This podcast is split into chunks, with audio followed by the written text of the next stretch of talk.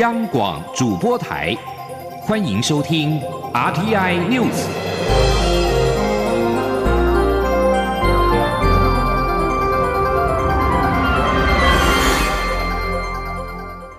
听众朋友您好，欢迎收听这节央广主播台提供给您的 RTI News，我是张顺祥。中国全国人大常委会近日将再度开会。外界预期会讨论港版的国安法草案。美国联邦参议院二十五号通过了《香港自治法》，要透过冻结资产、拒发签证等措施，制裁阻碍中国履行对港义务的人士。美国参议院二十五号以一致同意的方式通过了《香港自治法》。这部法案是由共和党籍的参议员杜美。跟民主党籍的参议员范霍伦在五月二十一号共同提出，根据法案内容，美国国务卿应该在法案生效九十天内，以及未来每年认定哪些外籍人士致使中国无法履行其在中英联合声明与基本法中对香港的义务。以及哪些外国金融机构知情却仍与该人士有大量的资金往来，并缴交认定报告给国会？法案授权美国总统透过冻结资产跟拒发签证等措施制裁遭到认定人士。针对与遭认定人士往来的外国金融机构，美国总统则可以动用一系列制裁手段。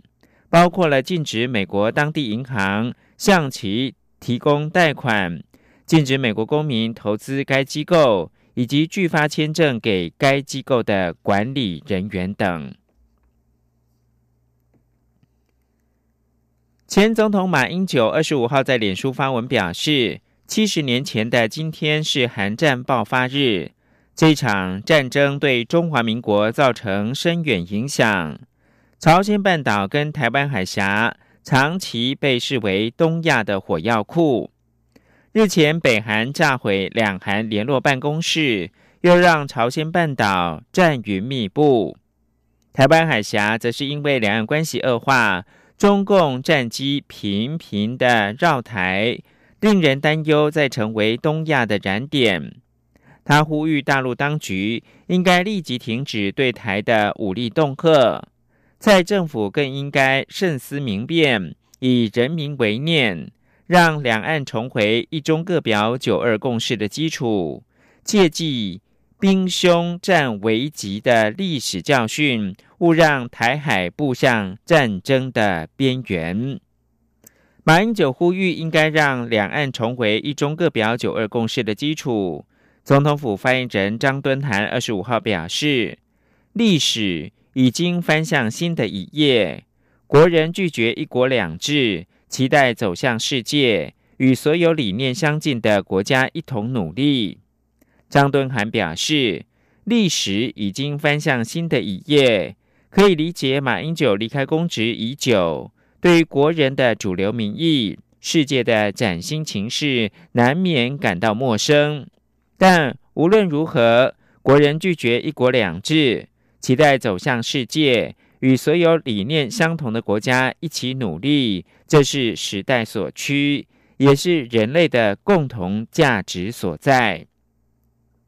他说：“历史告诉大家，国家的未来应该掌握在热爱自由民主的国民身上，而非个人的乡愁想望。”马英九或许可以试着跟国人共事，而不是回到过去。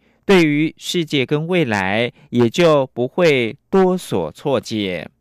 而民进党则表示，国民党主席江启臣已经将九二共识当成历史描述，显见国民党内的两岸论述混乱分裂，还对民进党政府指指点点，无视民意所向。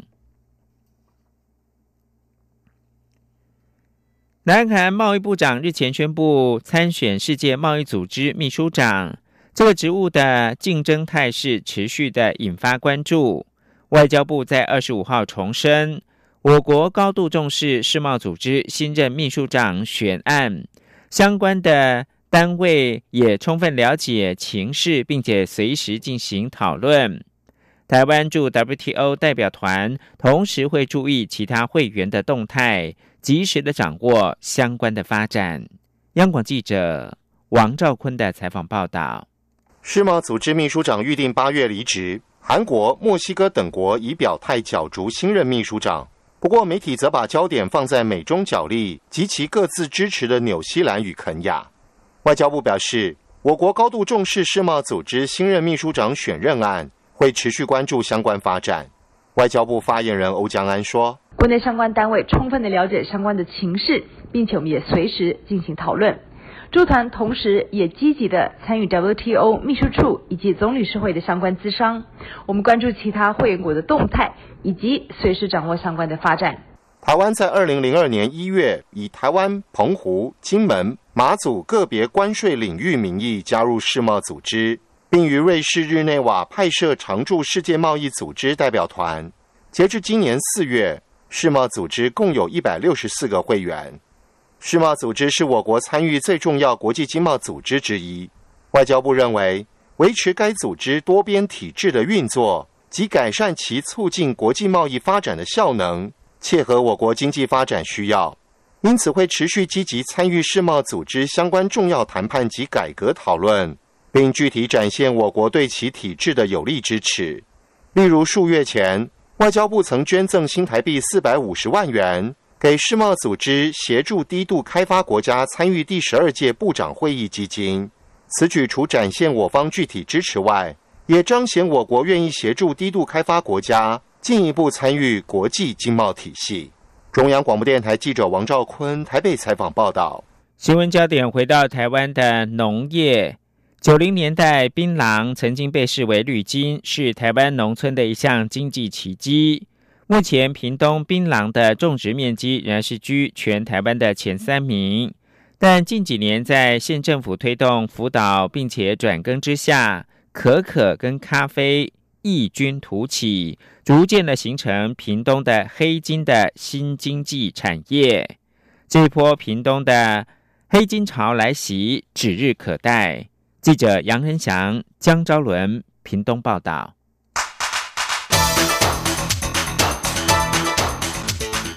专题报道。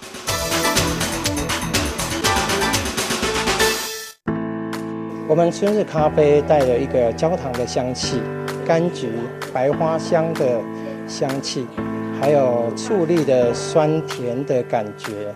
主要的调性是有这四大项。将自家的咖啡豆研磨成粉，倒入滤纸，再缓缓注入热水，一杯有着屏东春日香独特口感与香气的咖啡诞生了。早年在屏东，槟榔被农民视为绿金，产量高，价格又好，青芽长成为当地最常见的风景。不过，在考量国民健康与水土保持等因素下，政府近年来积极辅导农民转耕，可可豆与咖啡也异军突起。目前屏东咖啡种植面积达两百八十一公顷，咖啡农超过三百多户，居全国之冠，黑金产业俨然成型。台湾族人张金山就是众多的咖啡农之一。十年前从军中退伍后，就决定与另一半从零开始学习如何栽种、烘焙与手冲咖啡。今年更在潮州镇开了一间咖啡馆，主打在地春日独特的部落风味咖啡。大家都会认为种咖啡不容易。其实我觉得整个务农都不容易啦，不管你是种植什么，第一个你的土地、你的农作物，还有天灾环境，这个都会影响到很多。即使过程中遇到许多挫折，张金山也没有想过放弃。目前夫妻俩在春日乡拥有大约一甲的有机咖啡园，也希望用咖啡串联部落与城镇，找到新的生机。如何能够将这个咖啡产业啊推广推及到自己的部落，诚信的去经营你的咖啡事业？我觉得这个地方是很蛮重要的。我的心愿就是，第一个大家都能靠咖啡赚大钱，这很实在的嘛。但谈到屏东的咖啡产业，可不能不提太武乡。早在日据时期，日本人就在当地试种阿拉比卡品系的咖啡树，说太武乡是台湾咖啡的起源地，一点也不为过。而位在太武乡的乌拉鲁兹部落，更被屏东县政府选定为屏东咖啡产销园区。从采收果实、水洗、日晒到咖啡豆筛选、烘焙，民众都可以在园区内实际体验，并亲自品尝北大武山太武咖啡的美味。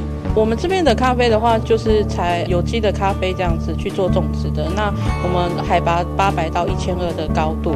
那呃，因为这边的环境温差呃落差很大，所以是说可以造就咖啡的一些不同的一个风味，然后里面的风味物质就会很丰富。两千零九年的莫拉克风灾，让部落族人被迫从山上迁移到平地的永久屋。当时屏东县政府为重振部落经济，决定投入资源扶植咖啡产业发展。那我们咖啡哈，它是在日据时期的一个奎宁试验所，那时候哈开始大量发展了。当然，在更早之前，荷兰时期就已经有引进了。所以我们目前的种苗就是一直从那个时候一直沿用到现在。那所以我们才是讲说，我们泰武咖啡的特色就是说讲百年的咖啡味。都还可以，它是一个超越时空的一个咖啡啦。品尝一杯穿越百年时空的咖啡，成为乌拉鲁兹最大的魅力。而为了扩大咖啡产销量能，目前部落族人也正在提案申请，希望以太武乡海拔三零九二公尺的北大武山当发想，成立三零九二咖啡股份有限公司，从产地、加工到行销，打造一体化的产业链。不但能打响品牌，也可以带动部落青年回乡就业。我觉得这个是我们难得的一个机会哈，有绝佳的天然环境，所以我们现在就是希望把咖啡作为我们的一个永续经营发展的一个啊基础，然后带动我们整个观光也好，文化的也好啊这样的一个呃整整体营造的一个产业。除了咖啡，屏东另一个黑金产业就是可可豆了。走进位在屏东内埔乡的果园，一颗颗饱满的可可果在树丛间闪耀着金色光芒。而这一片可可果园，其实全都是供应给屏东在地的巧克力师曾志源。二零一八年，曾志源参加世界巧克力大赛，一鸣惊人的抱回四面金牌。自此之后，更在国际大赛中获奖无数。这不只是肯定他在制作巧克力上的实力，更鼓舞了许多屏东农民从槟榔转种可可。但其实这对他们来说非常不容易。我们要求真的很严格，第一就是我们必须要达到无毒认证，这是第一步。那无毒认证之后，我们会去过滤它整个园区的果树，那哪一些它品质是比较好的，哪一些需要提升的，哦，他们该怎么疏花疏果修枝这一部分使用的肥料，所以他们要慢慢符合，可能都要花个半年一年，对，来整顿他们的果园。坚持使用在地的优质可可豆，从采收、发酵、烘焙、研磨，最终成为一片片世界级的巧克力。这种 tree to bar 从可可树一路做成巧克力，从原料端就有严格控管的制成模式，也让曾志源能用这美丽的品东滋味，向世界诉说台湾的故事。另外，也同样是台湾巧克力之光的，还有屏东东港的福安庄园巧克力，从取豆、发酵、日晒，再到制成。整个庄园仿佛就是一个巧克力梦工厂。我们在每一个细节、每一个步骤都可以尝试非常特别的呃手法，然后个别去调整。所以不只是发酵，包含在巧克力烘焙温度啦，或者说调味方面啦，或是它的呃颗粒口感方面啊，或是它酸碱值方面，我们所有的细节都会主呃都是一一的去尝试调整。所以其实我们也被。呃，被被称作是巧克力界的 NASA，就是因为这样子的关系。顶着小卷发的许华人，原本是自家福湾庄园的行政主厨，偶然发现屏东可可有无限可能性，便开始大胆投入巧克力产业。二零一四年创立了福湾巧克力品牌，并在二零一九年世界巧克力大赛中一举摘下五金、十九银四铜的佳绩，也让评审对台湾巧克力大感惊艳。如今，屏东种植可可的面积超过两百公顷，其中超过九成都是由福安巧克力收购。而为了钻研可可豆的风味，许华人甚至打造全球独一无二的可可豆豆窖，尝试仿效葡萄酒一样，能以不同年份的可可豆制成不同味道的巧克力。整个可可的，嗯，产业整个我们未来发展方向。往类似红酒，然后或是红酒的庄园、葡萄庄园这样子的方向去发展。所以，包含我们也把可可豆做年份的区分，我们也把可可豆做熟成，然后我们也把它呃尝试不同的发酵方式、不同的发酵菌种，或是尝试把品种分开来，然后去呃发酵我们的可可，就是让它整个。更多元，然后更有更多种的面貌，可以让消费者去认识、去玩味。过去，槟榔曾被视为屏东绿金，如今可可园、咖啡园逐渐改变当地农村风貌，也吸引越来越多年轻人返乡就业。这股黑金产业的崛起，有着与世界共通语言的优势，将一步步带领屏东走上国际。中国电台记者杨日祥、张周伦，屏东采访报道。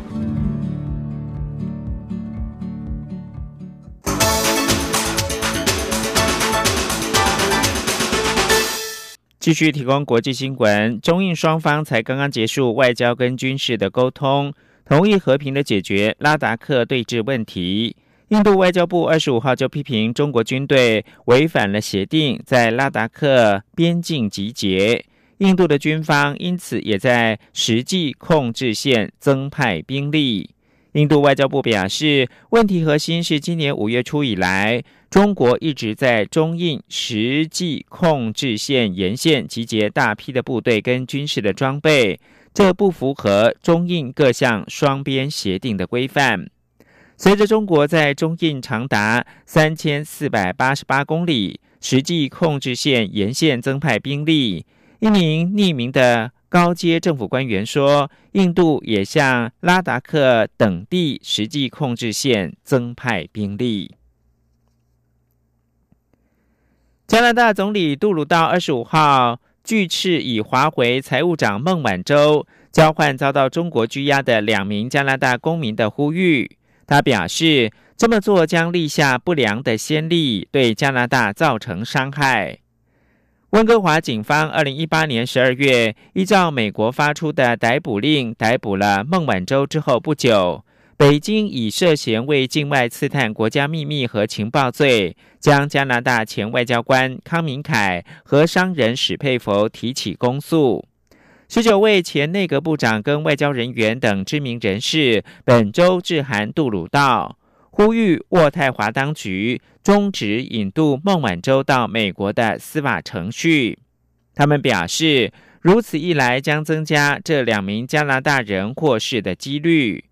针对中国一再呼吁要求干预孟晚舟的诉讼案，杜鲁道加以驳斥。他说：“不能够允许政治压力或加拿大公民遭到任意逮捕来影响司法系统的运作。”尽管北京坚称孟晚舟与这两名加拿大人之间没有关联，但杜鲁道说两者之间有明显的关系。在中国挑战加剧之际，欧洲联盟的外长波瑞尔建议美欧建立对话机制来应应。美国国务卿蓬佩奥二十五号表示，他已经接受了波瑞尔的提议，对话机制应该在数周内就能够正式的启动。他近期也将会访问欧洲。蓬佩奥二十五号透过视讯的方式出席了德国马歇尔基金会二号到三十号举办的第十五届布鲁塞尔论坛。外交部长吴钊燮九号也受邀参加这个线上的论坛，谈论后疫情时代该如何处理中国议题。蓬佩奥在致辞当中宣布，他已经接受欧盟外交跟安全政策高级代表波瑞尔近期建议。共同建立美欧中国对话机制，对话将聚焦在中国对西方国家与民主理念所造成的威胁。蓬佩奥表示，对话机制将会建立在资深官员层级，未来几周就会宣布团队的名单，而他也计划在几周内访问欧洲，启动这个新的对话平台。放下遥控器，放心出门去，防疫新生活运动开始。去享受汗水，享受阳光，享受现场，享受真实，享受美食，享受安全，享受风足，享受无拘无束，享受日常如常。戴戴口罩，勤洗手，保持社交距离。防疫新生活运动，乐活防疫，健康生活。有政府，请安心。资讯由机关署提供。现在是台湾时间清晨的六点五十分，我是张顺祥，继续提供新闻。美国疾病抗管制暨预防中心 （CDC） 预估，美国实际感染俗称武汉肺炎二零一九冠状病毒疾病的人数，可能是确诊病例的十倍之多。换句话说呢，美国感染人数可能超过两千四百万人。此外，年轻感染的病例正在攀升。到截稿的时候，根据约翰霍普金斯大学统计，全美确诊武汉肺炎人数超过了两百四十万例。此外，CDC 也发现年轻人的感染比例正在逐渐的攀升，特别是在南部跟西部地区。这主要是因为年轻人忽视了社交距离措施所导致。过去几天，美国确诊病例大幅的增加。二十四号单日新增感染人数近三万六千人，是单日确诊数第二高，仅次于四月二十四号的单日三万六千四百二十六人确诊。特别是佛罗里达州、德州、加州、内华达州、南卡罗来纳州等南部跟西部州的确诊病例都有所增加。此外，美国的德州州长。艾波特二十五号表示，由于二零一九冠状病毒疾病单日的新增病例数攀升到接近纪录的新高，他已经终止该州的重新开放的计划。德州已经连续十三天创下了二零一九冠状病毒入院人数纪录。稍早之前，艾波特暂停了休士顿、达拉斯、奥斯汀跟圣安东尼奥地区的非急需的手术，以腾出病床空间。二零一九冠状病毒疾病疫情延烧半年，很难想象还有人没听过这个数十年来最大规模的流行病。但许多想入境索马利亚的移民告诉联合国的检查人员，他们真的没有听过冠状病毒。截至到六月二十号当周受访的三千四百七十一个人当中，有百分之五十一表示他们从来没有听过二零一九冠状病毒疾病。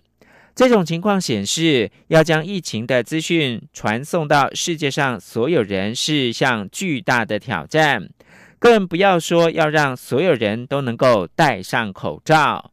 这些移民通常是来自邻国伊索比亚农村地区的年轻男性，多半没有受过教育。这些也是来自网络不发达的社区。而在台湾，中央流行疫情指挥中心二十五号公布新增一例俗称武汉肺炎的二零一九冠状病毒疾病移入个案四四七。是六十多岁男性，今年的四月初到瓜地马拉从事商务活动，六月一号出现了咳嗽、呼吸喘及骨头酸等症状，曾经在当地就医，检验两次都是阴性。二十三号呼吸喘的情况加剧，二十四号返回台湾入境的时候主动的通报。由机场检疫人员当场裁剪之后，送到集中检疫所隔离，在二十五号确诊，目前是住院隔离治疗当中。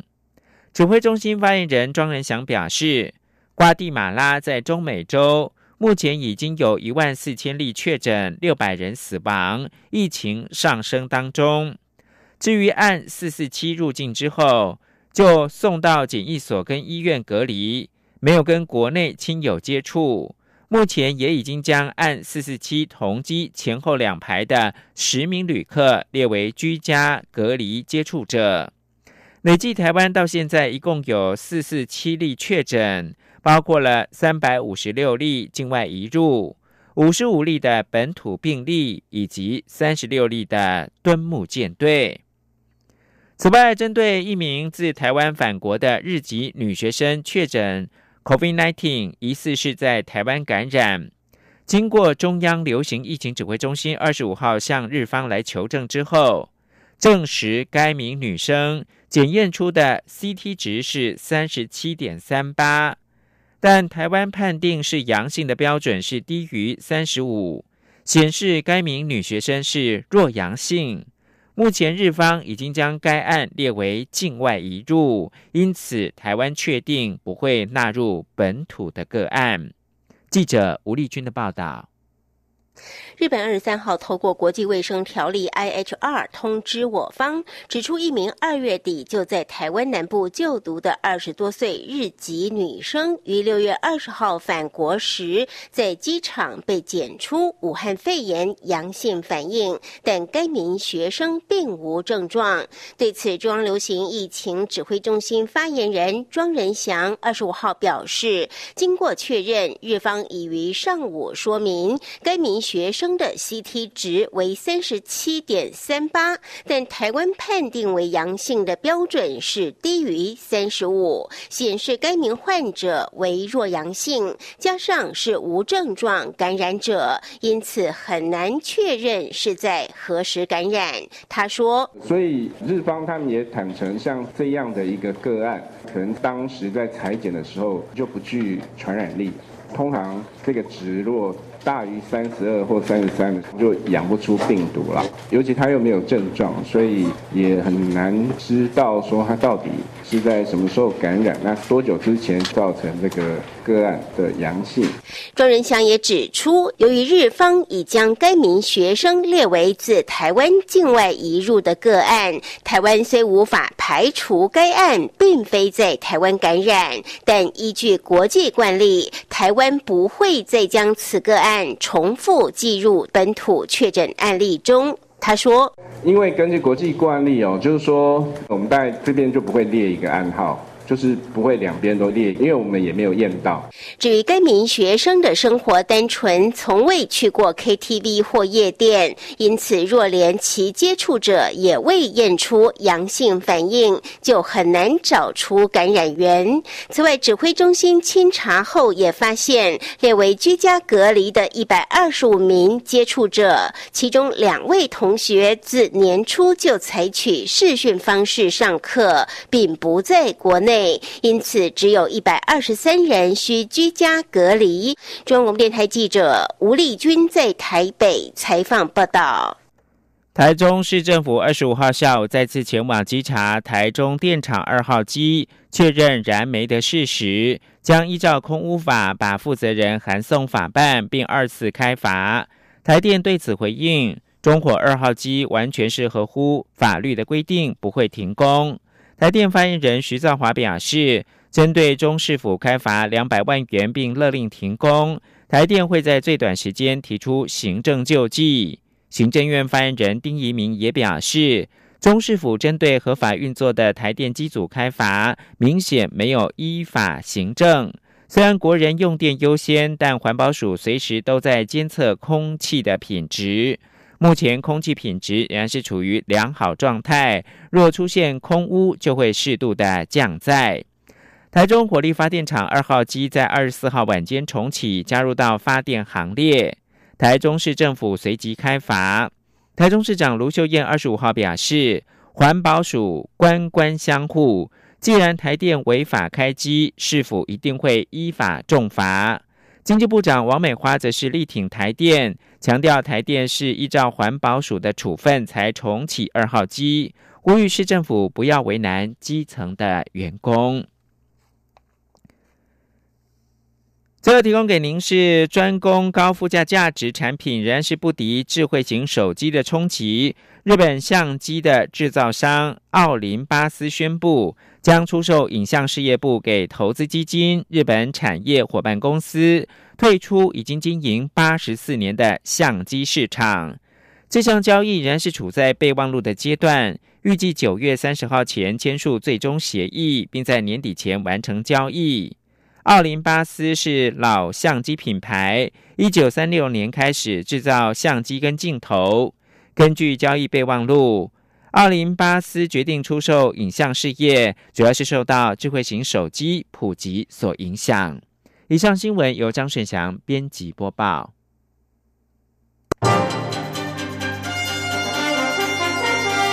这里是中央广播电台台湾之音。